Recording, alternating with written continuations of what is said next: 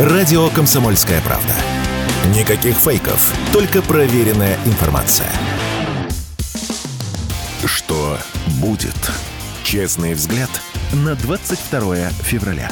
За происходящим наблюдают Иван Панкин и Игорь Виттель. Возвращаемся в эфир. Приветствуем всех тех, кто к нам только что присоединился. Иван Панкин в студии радио «Комсомольская правда». Игорь Виттель на связи по скайпу. Напоминаю, трансляция идет в YouTube канал Нео Панкин. Присоединяйтесь, пожалуйста.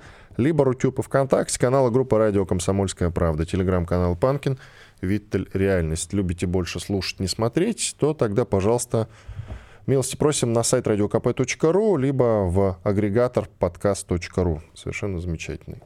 Так, к нам присоединяется Борис Межуев, политолог, кандидат философских наук, старший научный сотрудник Института научной информации по общественным наукам РАН. Борис Вадимович, здрасте. Здравствуйте. Давненько вас не было у нас в гостях, а ведь у нас с вами сериал, который касается переговоров, грядущей заморозки, uh-huh. переговоров, вот этого вот всего. Вы uh-huh. уже довольно длительное время, больше года с вами продолжаем этот сериал, uh-huh. он уже в Санта-Барбару превратился. Вот-вот заморозка, заморозка в следующую субботу. Подожди, Игорь, секундочку. Что заморозка наступит в следующую субботу. Вы и после трагедии на Каховке об этом говорили, она была уже давно. Ну вот как-то не наступает, и я что-то в очередной раз вам задаю этот вопрос. Я что-то не вижу предпосылок никаких. Вам слово.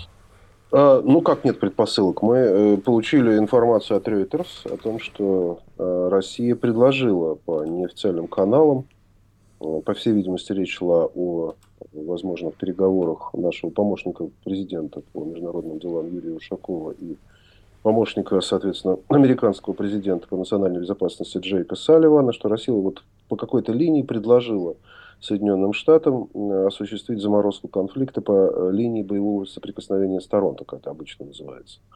Э, Причем, ну, тут сложный вопрос, потому что американские источники утверждали, что даже вопрос о нейтральном статусе Украины там могут быть как-то подвешены. Российский э, пресс-секретарь Дмитрий Песков это опровергает, так что тут здесь есть какие-то, конечно, противоречия, но тем не менее тот факт, что такое предложение поступило и то, что оно было отвергнуто американской стороной, Э, это, в общем, судя по всему, правда, потому что это подтверждают и другие источники, которыми мне пришлось ознакомиться, американские.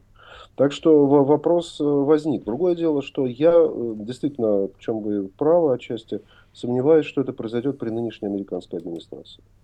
Вот нынешняя администрация в лице господина Байдена и в лице, так сказать, Блинкина уже, просто уже вчера опроверг очередной раз такую возможность, едва ли на это пойдет. Но эта администрация, судя по всему, доживает последние дни. Вот, и мне кажется, в ноябре все-таки произойдет смена администрации. И вот следующая администрация, даже если это не будет Трамп, ну уж точно, если это будет Трамп, скорее всего, все-таки э, это решение будет принято. Вот. Но придется, конечно, ждать вот в течение остатка года, э, так сказать, соответствующих событий. А какие условия по вот вашей информации мы предлагали угу. западной стране для того, чтобы закрыть вопрос? А, ну, я, я уже только что сказал. Это линия боевого соприкосновения. Эм, это, эм, так сказать... Сейчас, э, одну секундочку. Да, пожалуйста. Я просто, вот, честно говоря, не да, вижу да, в этом. Ну, продолжайте. Да, да. Э, да, да, это, знаю, вот, э, ну, так сказать, после взятия Авдеевки, так сказать, вопрос о украинском контрнаступлении вообще уже не стоит. Э, очевидно, что происходит э, так сказать, замедление, во всяком случае, дела с американской помощью. Там нельзя исключить, что все-таки, вернувшись с каникул, Палата представителей все-таки решит э, этот законопроект каким-то образом пропустить через нижнюю палату. Там есть определенные манипуляции, которые позволят это сделать.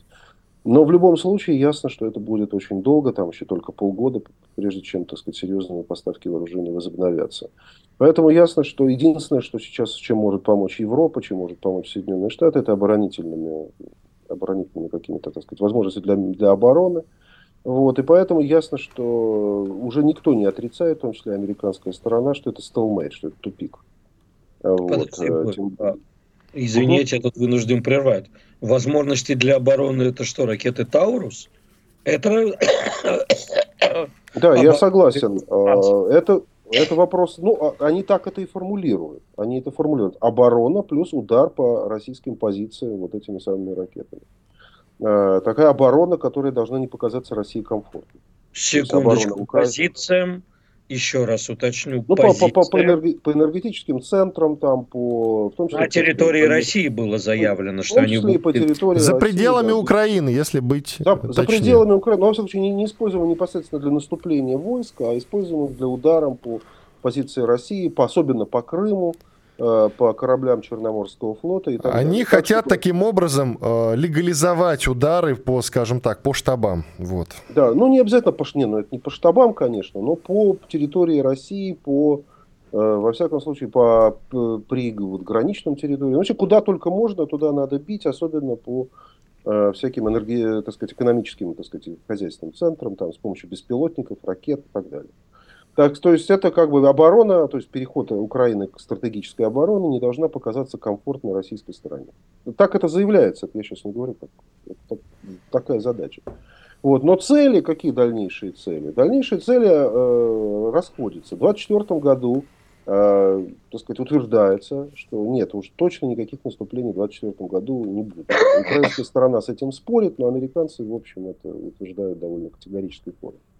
Вот. А, но в 25-м, ну, большой вопрос. Но мне кажется, в 25-м году я убежден, что, конечно, президент Байден не сможет стать президентом в очередной раз. То есть это вне зависимости от того, что будет с ним, так сказать, физически, но явно либо он все-таки будет снят с, этой гонки, в августе на съезде Демократической партии в городе Чикаго, э, либо все-таки он проиграет выборы, потому что ясно, что Трамп э, набирает обороты, и ясно, что он, в общем, сейчас имеет уже преимущество практически во всех колеблющихся штатах. Вот, там есть, есть проблемы с Пенсильванией, но это всего лишь один штат. Ясно, что, в общем, победа Трампа, если он не будет только снят с гонки, но это тоже я в этом немножко сомневаюсь. Это как бы предопределено. Вот, а, поэтому Боря, я думаю... Ты, угу. Извини, перебью. А почему ты не берешь в расчет возможность там в э, Мишель Обамы э, неожиданно появление ее на Мишель Обамы я не верю. Мишель Обамы я не верю. Я, конечно, могу ошибаться, но я не верю, когда человек, никак не участвовавший в политической жизни, никак не обозначивший своих политических амбиций, вдруг ни с того ни с сего, как черт из табакерки, может выпрыгнуть просто на личном обаянии и, так сказать, славе своего мужа. А Камала вот. Ну, Харрис? Камала Харрис вариант возможный, но пока то, что даже в Мюнхене мы видели, то есть в Мюнхен она поехала именно для того, чтобы, так сказать, на нее, как на смотрины, чтобы на нее посмотрели как на возможного преемника Байдена. Но выступила она там, может быть, и неплохо, но дальше она просто провалилась с ответами на вопросы, она не смогла толком ответить ни на один острый вопрос ни по поводу, так сказать, так называемого плана Б, если у них план Б в случае, если все-таки республиканцы заблокируют пакет помощи Украине, ни когда, собственно, возник вопрос уже об Алексее Навальном и действии Соединенных Штатов, вот, обещании Байдена как бы разобраться, тоже она ничего толком не смогла ответить. Вообще выглядело довольно блекло, и так, судя по прессе, я могу сказать, что, э, в общем, никаких особых надежд на ее возможность выступить в качестве самостоятельного кандидата нет. С другой стороны, отбросить ее пока очень сложно, потому что за ней все-таки какое-то определенное меньшинство, которое ее поддерживает. И демократическая коалиция может расколоться в том случае, если э, Камалу Харрис выбросит из избирательной кампании в качестве вице-президента. Вот, поэтому нет, Камала Харрис тоже не получается. В общем, вариантов там на самом деле очень немного. Вот, поэтому я думаю, что все вот эти мечтания и о Харрис, и о Мишеле Обаме, они все-таки довольно... Давайте вернемся тогда все-таки угу. к, да, к возможному и невозможному, на мой взгляд, а, да, значит, что произойдет? Я вопрос да задам сейчас, вот да, любопытный. Вы да. говорите о том, что по закрытым каналам действительно такая информация проходила, что якобы мы предлагали, я вот, честно говоря, не верю, но даже допустим, тут возникает встречный вопрос. Владимир Путин постоянно говорит э, несколько раз в раз, с разными интонациями и в разных интерпретациях о том, что нас надули, нас обманули. Он это постоянно говорит. И что он э, в очередной раз пойдет на переговоры, вы считаете, с Западом, чтобы потом опять говорить, что нас надули, нас обманули, но это странно, вы не находите? Мне кажется, Путин мне на кажется, это не вы пойдет. Знаете, мне кажется, в этой, в этой истории я сколько жил при советской власти, сколько я себя помню, я там какое-то время прожил. Мы все время говорили, что Запад нас обманул, Запад нас надул. На Западе ровно то же самое говорили про Советский Союз. Что Советский Союз обманул и так далее. А на самом деле устроили разрядку, а Советский Союз в Анголе там действовал. в других регионах. То есть это, это для тех сторон, которые идут на какие-то подобного рода договоренности, это вполне естественно. Каждая из сторон, как вы прекрасно понимаете, не испытывая добрых чувств к другой стороне, будет стараться как-то обойти или что-то такое предпринять э, против э, подобного рода решения. А точно так же и с Западной Германии было, когда было вот это разделение на Западную и Восточную Германию. Советский блок говорил, что Запад не, не исполняет эти договоренности. И так, как отчасти так и было, потому что было, тут же возник проблема с Берлином, потом разделение Берлина, создание Берлинской стены. То есть это, это вот подобного рода заморозки, они всегда сопровождаются недоверием э, каждой из сторон друг к другу. И это недоверие никуда не денется, оно будет продолжаться. Так а зачем тогда, зачем тогда нужны переговоры? Коротко, до перерыва ну, чтобы, 50, прекра... чтобы прекратить, ну, в общем-то, зашедшие в тупик военные действия. Ну, что ж тут непонятно. Военные действия зашли в тупик, они теперь могут привести только к бессмысленным, так сказать, жертвам с обеих сторон, в том числе мирных жителей, как вы прекрасно понимаете, судя по Белгороду. Вот, и для того, чтобы эти жертвы прекратились, и для того, чтобы, в общем, обе ну, во всяком случае, Россия, э, ну, как-то, ну, так сказать, могла существовать уже относительно мирно, вот, э, но для этого нужно прекратить боевые действия. Хорошо, продолжим. Если, если бы... Да-да. Этот разговор продолжим э, через две минуты. Сейчас небольшой перерыв. Радио «Комсомольская правда». Срочно о важном. Что будет? Честный взгляд на 22 февраля. За происходящим наблюдают Иван Панкин и Игорь Виттель. И Борис Межуев, политолог, кандидат философских наук, старший научный сотрудник Института научной информации по общественным наукам РАН. Борис Вадимович, вот э, вы говорите, что идут переговоры о переговорах или о заморозке да. так или иначе, какой-то, э, по линии боевого соприкосновения. Якобы останавливаемся и все хватит. А как э, народу будут объяснять, за что два года кровь проливали, а до этого 10 лет? За безопасность Донбасса. За так он у нас в конституционных границах, извините, пожалуйста. Нам сначала нужно целиком освободить все четыре новых региона. Ну, освободим когда Когда-нибудь будет он освобожден. Мы же не признаем э, территориальный суверенитет Украины над теми частями Донбасса, которые находятся сейчас. Вы же понимаете, в любых даже заморозках все равно так или иначе какие-то обстрелы да будут происходить.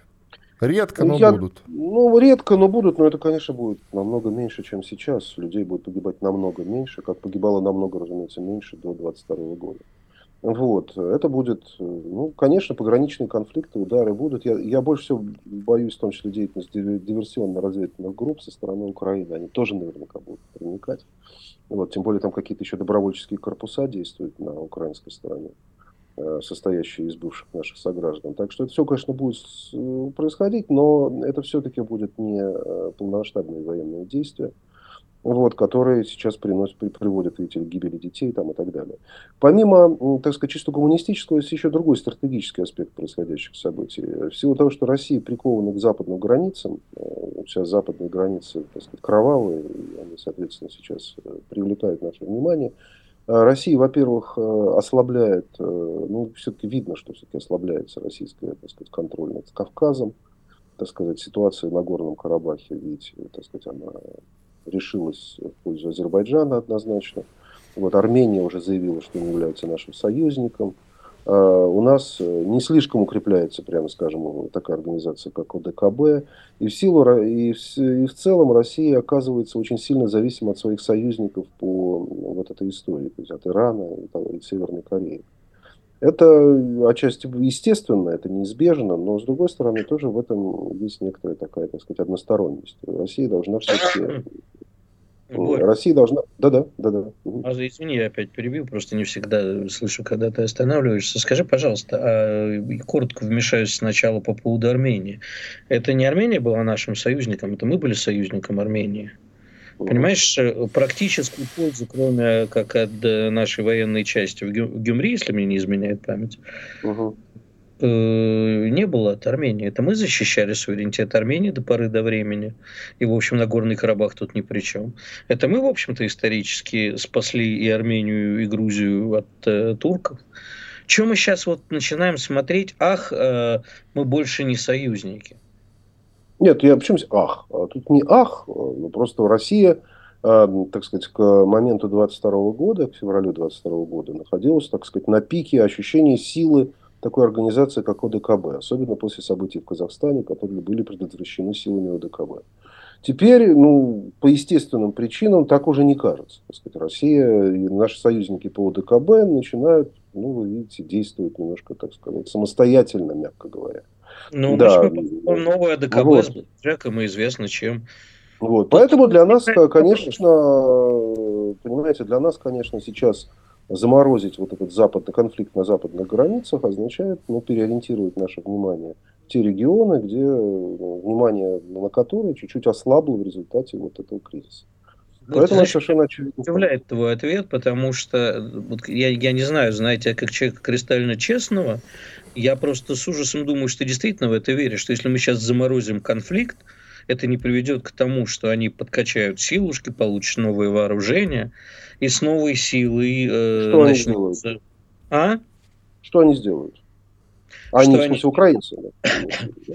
Э, скажем так, Украина при, при поддержке наших западных партнеров, как их любят называть. Что они сделают? Ну вот э, давай самый гипотетический сценарий. Что произойдет в случае преодоления заморозки с той стороны? Пойдут ну, отбивать они, территории, которые считают своими. То есть нападут на, ядерную, нападут на ядерную державу. Ну, невозможно это, я думаю. Это маловероятно. А... Нападение на западную на ядерную державу в случае подписания каких-то международных гарантий, так сказать, я имею в виду этой заморозки. То есть, а, там... Прости, пожалуйста. А мы тогда как будем отбивать потом эти регионы, если будут какие-то международные гарантии? Да, То есть мы их не будем вопрос. соблюдать в какой-то момент? Нет, почему? Но я, я, думаю, я думаю, главное, так сказать, эм, противодействие соперничеству, которое будет происходить, это соперничество, ну, так сказать, я это называю столкновение революции.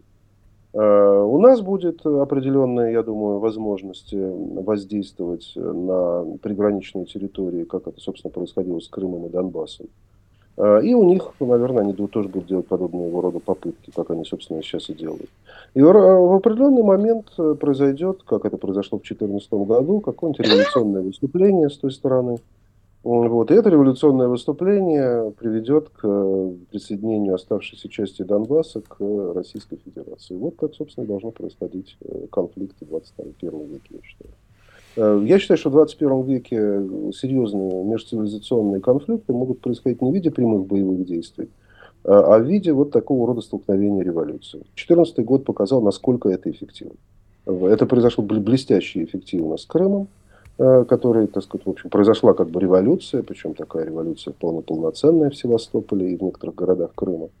Ну и на Донбассе она отчасти произошла тоже, хотя, так сказать, была подавлена силами местных олигархов. Вот, после чего российская армия вмешивается, оказывает необходимую поддержку революционным массам, и все происходит довольно, ну, относительно бескровно, так скажем. Вот, во всяком случае, в Крыму. Вот, точно так же это произойдет и с Донбассом. То есть меняем и... тактику, ставка будет э, сделана ну, на все, экономическую готов... усталость Украины и Запада. Не обязательно экономическую, политическую. Ну просто усталость. будем ждать, пока когда они развалятся. Э, будем ждать, когда они развалятся. Мы это ждали и ждали эффективно с Крымом. Ну как, а в чем эффективность ожидания? А в чем эффективность? Я не помню. Я думаю, в первую очередь... Стоит Украина. Да, да, да, да, да, я понял. Это произойдет в первую очередь в силу того, что Украина не сможет вписаться в евроатлантический контекст. А она начнет биться во все эти организации, в НАТО, в Европейский Союз, начнет э, стучать э, кулаком по столу, требовать себе определенных гарантий, привилегий и так далее. Рано или поздно это приведет к конфликту Украины с э, странами, в первую очередь Европейского Союза, безусловно. Э, и те проблемы, которые, так сказать, Россия испытывает с Украиной, как с лимитрофным государством, будут испытывать евро европейцы. Это приведет к некоторой, так сказать, уже тогда некоторой разделению, дифференциации Украины, которой Россия сможет воспользоваться при нормальной долгосрочной тактике. Разумеется, если Россия будет работать с украинскими территориями. А если, а если возьмут и примут?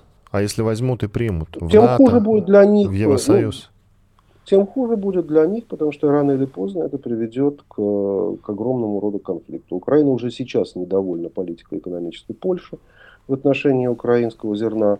А, уже сейчас от украинской иммиграции, в общем, страдает Европа. Это, на самом деле, реальный факт. Недовольство украинской вот этой большой миллионной миграции очень значительно в европейских странах. Уже сейчас Украина требует себе особых прав, как стране, страдавшей от российской агрессии и прикрывавшей Европу. Вот все те проблемы с Россией, которые всегда испытывала Европа, что мы были вам щитом там, значит, между монголами значит, и вами, а, вот это будет по отношению к Украине.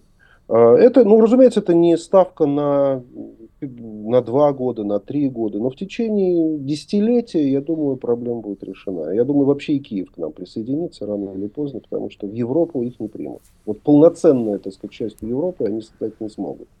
Им придется, так сказать, э, вступать в конфликт, э, и этот конфликт будет э, довольно драматичный для них всех. Ну и рано или поздно надо, надо просто понять в данном случае, на что Россия реально претендует, что России реально здесь нужно, на какие реальные территории, так сказать, мы рассчитываем. И работать с этими территориями, так чтобы там возникали вот такие люди, которые могут в определенный момент, в определенный час поднять революционное восстание, выкинуть наш, так сказать, замечательный трехзвездный, трехцветный флаг, прошу прощения, трехполосный флаг, и сказать, что, так сказать, их будущее в России. Э, такие люди появились в Севастополе, такие люди появились в Крыму, такие люди, в общем, появились на Донбассе. Ну, когда Но разница все-таки существует. Херсоне и разница Запорожье, существует. В чем разница? Э, в том, что до этого в Крыму не было, э, не было никаких боевых действий. Видите? Не было ну, такой вражды уже. Это, это, это будет Уровня нелегко. ненависти не было.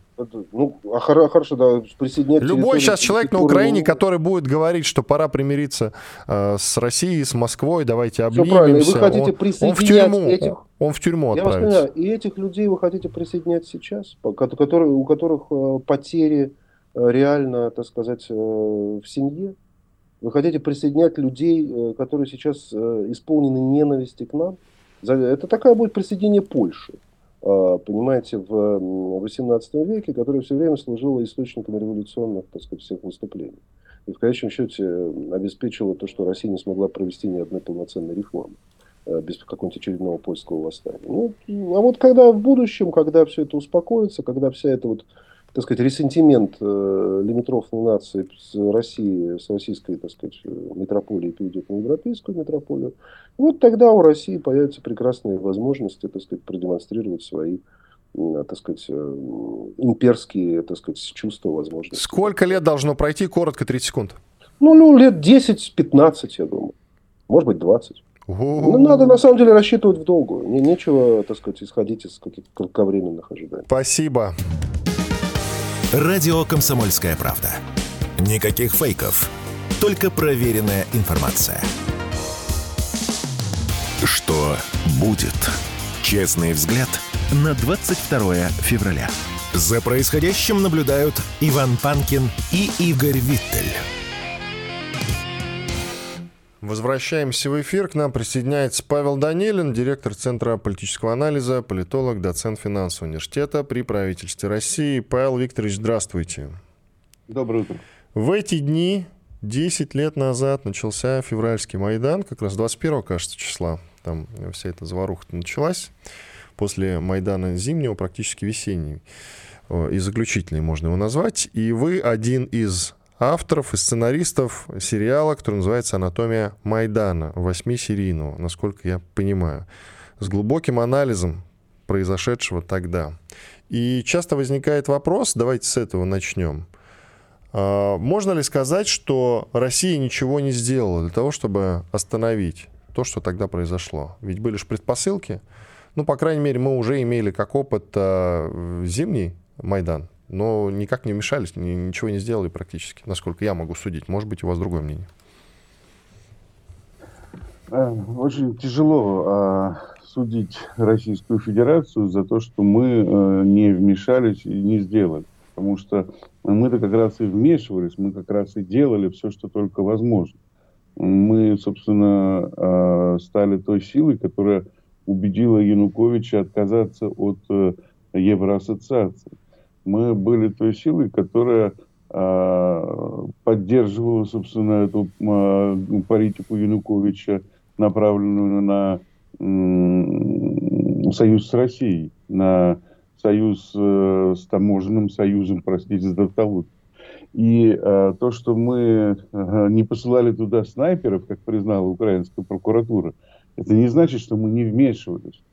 Мы, э, как вы вообще видите это вмешательство? Делать так, как делали американцы, как э, там э, Виктория Нуланд, замглавы Госдепа на тот момент, говорила послу э, США в э, Киеве, Паету, говорит, к черту ЕС. Да, а, ну... собственно, это не моя подача. Это я вам передаю слово, допустим, Олега Царева, например. Это его слова. Ну, слова Олега Царева о том, что беспардонное вмешательство в дела соседнего и тогда еще дружественного нам государства, мне кажется, это не тот подход, который... Хорошо, а если с сегодняшнего дня посмотреть? А сегодняшний день, это сегодняшний день. Мы э, не имеем машину времени, к сожалению. А, Если а, мы... Можно я вмешаюсь, Паш? Это Витер. Скажи, пожалуйста, а почему ты говоришь конкретно о Майдане? Ну, Иван так задал вопрос, поэтому ты, наверное, так на него отвечаешь. А почему мы не говорим о всех этих годах прошедших, э, в которые мы э, всю свою мягкую силу, по-моему, вообще не использовали? Более того, наши лучшие кадры были брошены на работу на стороне оранжевой революции в свое время. Ты сам знаешь, сколько политтехнологов наших с тобой знакомых э, работало в том числе на Юлю, на Ющенко и так далее. У нас не за все это время, на мой взгляд, поправь меня, если не прав, э, не сформировалось никакой пророссийской э, прослойки, которая могла бы Януковича считать пророссийским, так себе история. Он играл свою игру. Он просто понимал, что если он сейчас не будет с Россией против Евросоюза, его сметут. Но в результате и то, и другое получил.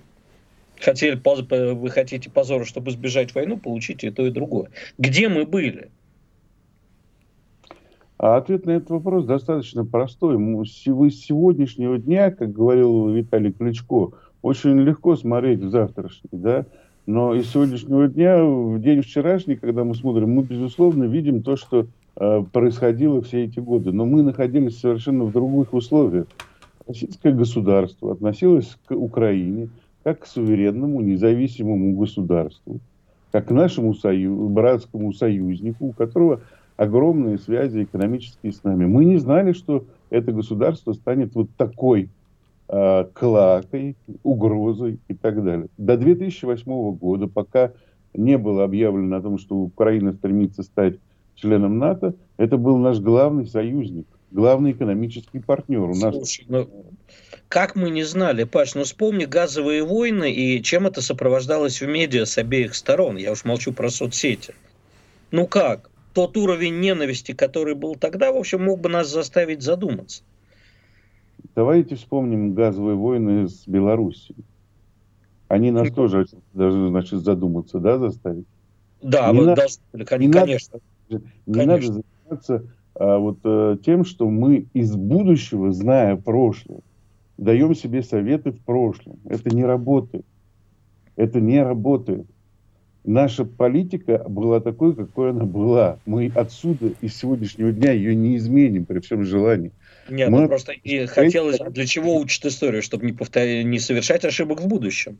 А, ну, не совершать ошибок в будущем, это, конечно, хорошо, но э, подход к соседним государствам как независимым, если он меняется, то это совершенно другая э, идеология в стране должна быть. И совершенно другие внешнеполитические задачи должны быть. Так может и пора? Я не уверен, что нам такая идеология и такие внешнеполитические задачи, как э, гнобление соседа, Э, работа против его э, избранных народом властей, что это будет нормально работать. Я совершенно не уверен, что это будет правильный подход. Ну хорошо, тогда вопрос возникает следующий, который вот мы с Иваном все время задаем. А скажи, пожалуйста, тогда вот все эти вопли про то, что нам нужна Украина в целом, которые мы часто слышим, вот перед тобой Боря Межуев выступал, сказал, что нет, мы как бы мы не хотим получить партизанское движение, в общем-то, в тылу, если мы всю Украину возьмем. Да и кого сейчас ставить-то, если мы возьмем? Я, честно говоря, с Борисом Межуевым во многом не согласен, но по поводу концепции целой Украины, а мы что, мы уже за Авдеевку ушли? Нет, он-то как раз говорит про грядущие переговоры. Он-то как раз говорит про переговоры и про их необходимость. Просто хочу сказать, что мы как-то вот э, забегаем настолько все далеко вперед, как будто мы уже э, в Очакове находимся, как будто Одессе э, мы прогуливаемся по бульварам. Ну, Павел Викторович, извините, пожалуйста, значит, вперед забегать нельзя. Назад тоже как бы не очень хорошо, потому что история, как известно, не имеет слагательного наклонения. тем не менее же интересно, правда ведь? Ну, конечно, интересно. Но цели и задачи операции специальной определены Путиным. В них нет слов о расчленении, уничтожении Украины.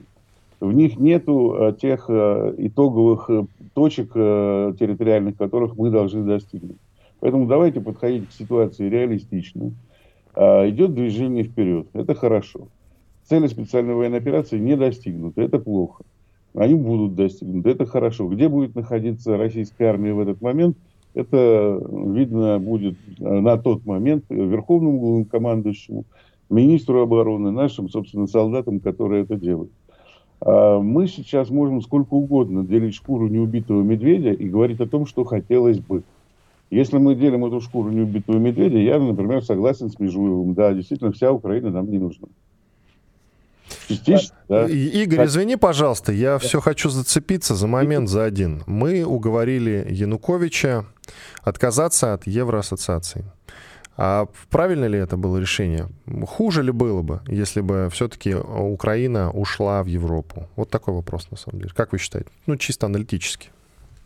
Для нас? Ну, конечно, да. Опять-таки, извините, но из сегодняшнего дня, если оценить Нет. те события. Из сегодняшнего дня глядя, то мы понимаем, что если бы Украина пошла бы на Евроассоциацию, нам пришлось бы резать однозначно экономические связи с ней по-другому жестко, однозначно резать эти экономические связи. С войной мы... или без? Э, что значит с войной? Ну, сейчас у нас вообще на дворе специальная военная операция. Идет война. Специальная... Да. Ну, это большая война, глобальная война с Западом. Насколько я помню, мы не можем говорить о войне напрямую, да? Ну, спецоперация, Но... да, конечно, не можем. А что касается э, с войной или без, вы говорите, а, я думаю, что, скорее всего, и то, и другое было бы. То есть мы бы сначала бы рвали бы эти связи, потом они пошли бы в НАТО э, в итоге, потому что все равно потом Янукович проиграл бы. Янукович проиграл бы на выборах 2015 года, это к мамке не ходи, потому что огромные долги Украины, ну, просто заставили бы ее э, лететь экономически в пропасть. У Януковича не было бы денег, чтобы социальные пакеты какие-то принимать э, на, перед выборами. Ну, просто бы не было бы. Они поставили бы вместо него очередного Порошенко – а может быть, сразу такую же э, мерзость, как Зеленского поставили бы, который бы тут же продал бы все, что он сделал. Тут же продал бы всю экономику Украины к глобальным корпорациям, да, и мы бы пришли бы к ситуации 22 года где-нибудь к 18 но ты забываешь что... одну кандидатуру. Мне бы хотелось, чтобы он был президентом Украины, тогда бы все давно закончилось. Бывший мэр Киева, Киева Леня Черновецкий по кличке Космос. Он бы продал все и всем так это все и так продал. Он, он же больше сделал, чем любой э, украинофоб Зеленский. Он же сделал все это за буквально три года. То есть 20 год принятие закона о продаже земель, в 21 году попытка продажи Моторсич основателю Blackwater, э, договоренности с э, Вангардом, Блэкроком и так далее и тому подобное. Это все было сделано за 2-3 года. То, что не делал Порошенко э, весь, всю каденцию да, свою, все это было сделано Зеленским еще до 22 года.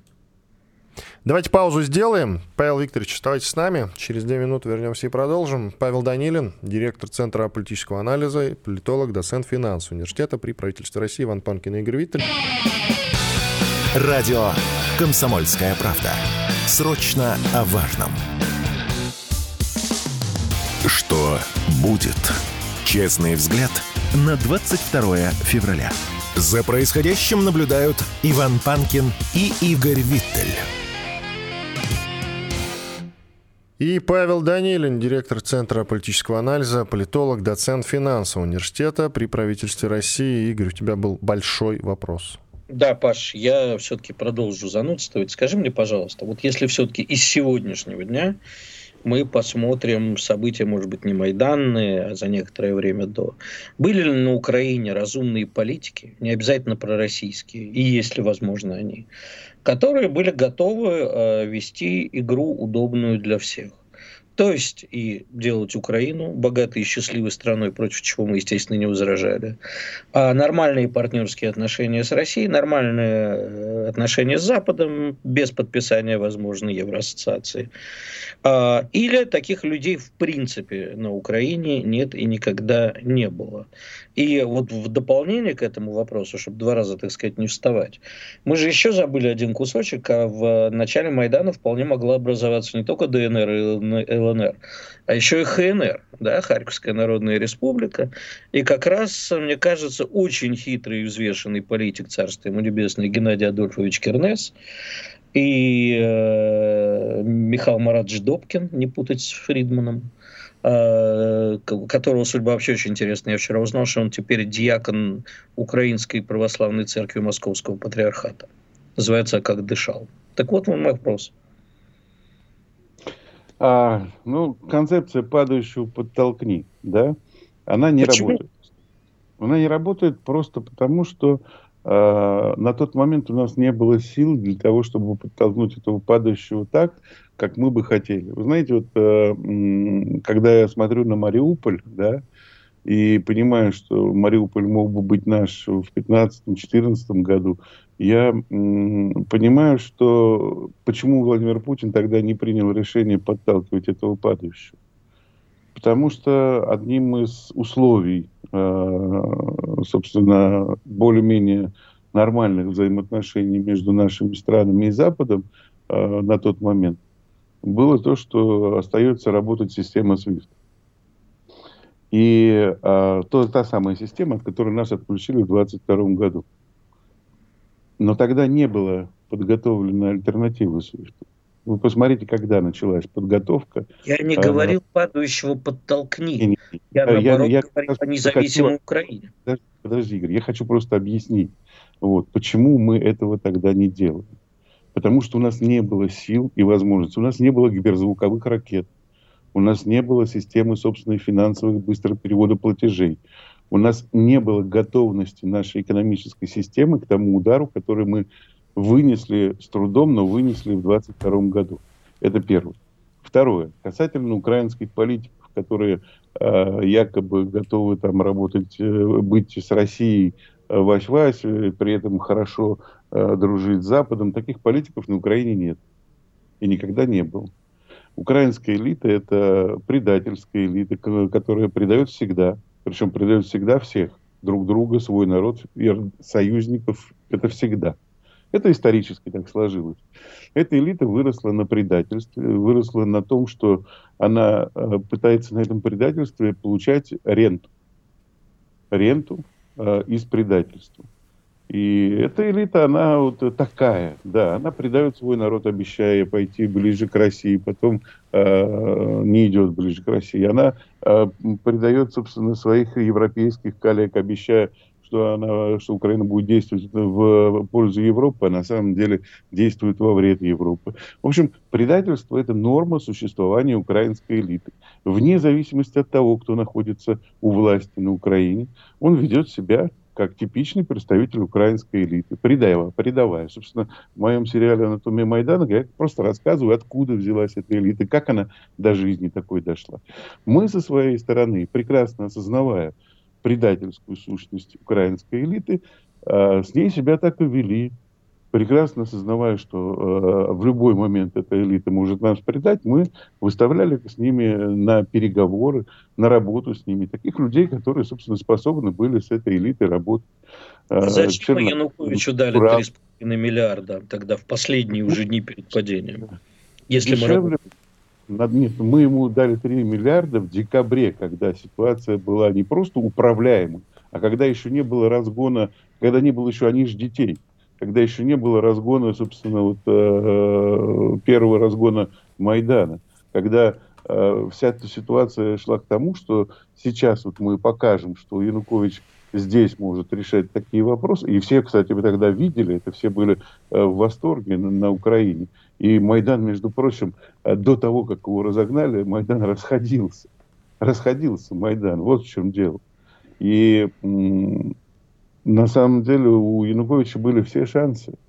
Все шансы на то, чтобы э, ситуацию обернуть в свою пользу быть чуть-чуть порешительнее с одной стороны, а с другой стороны иметь э, союзников э, э, и подчиненных, э, которые тебя не предадут. Но, с другой стороны, для Януковича иметь союзников, которые тебя не предадут, нереально было, потому что он же сам всех союзников кинул, а у многих еще и собственность отобрал, в буквальном смысле слова. Это типичный стиль украинской политики. А, и мы знали об этом стиле. Там, собственно, с нашей стороны это такой же примерно переговорщик сидел, Зурабов.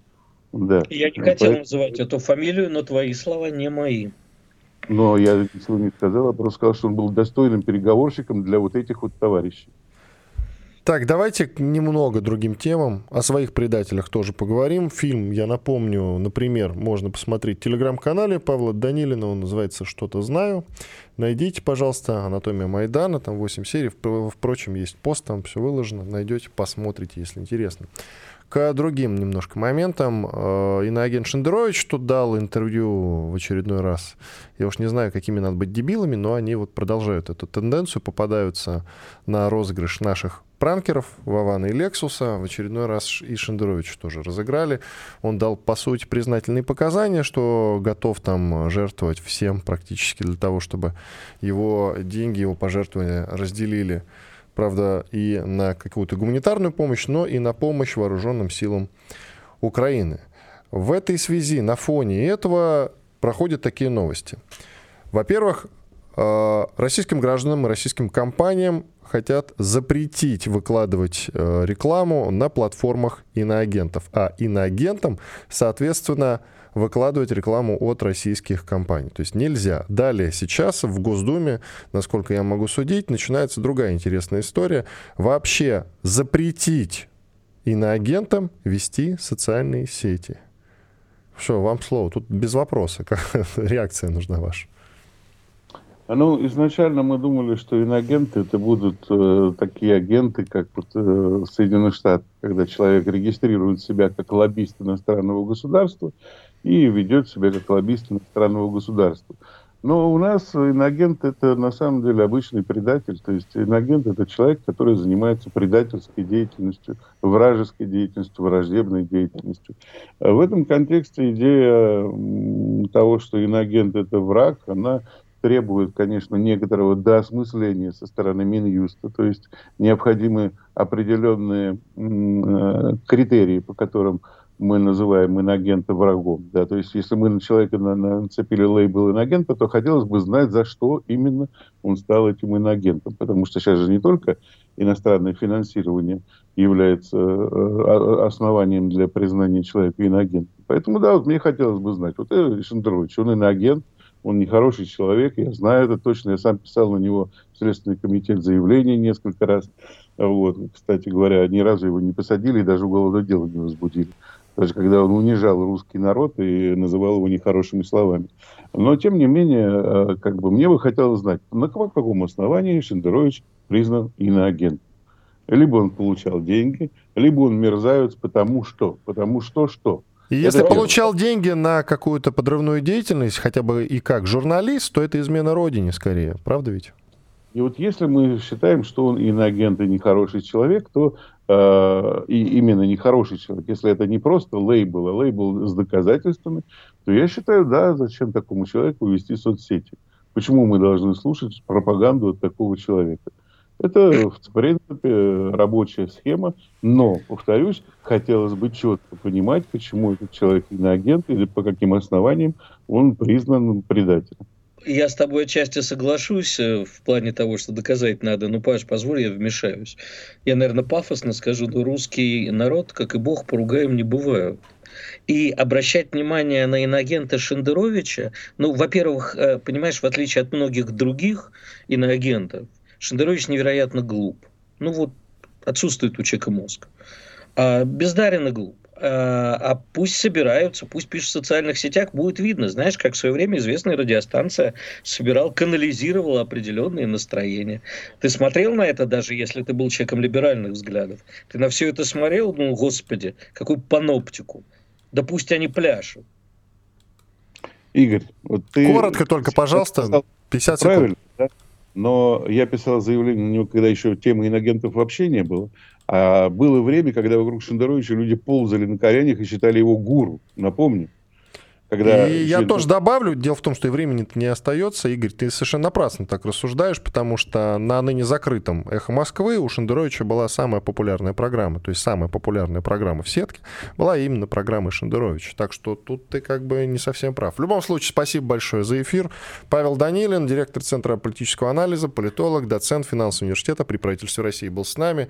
«Анатомия Майдана» документальный фильм, у него в телеграм-канале «Что-то знаю», можете найти и посмотреть. Иван Панкин, Игорь Виттель были здесь, остались очень довольны. Завтра, кстати, будет выпуск утром, так что и завтра слушайте тоже. Радио «Комсомольская правда». Мы быстрее телеграм-каналов.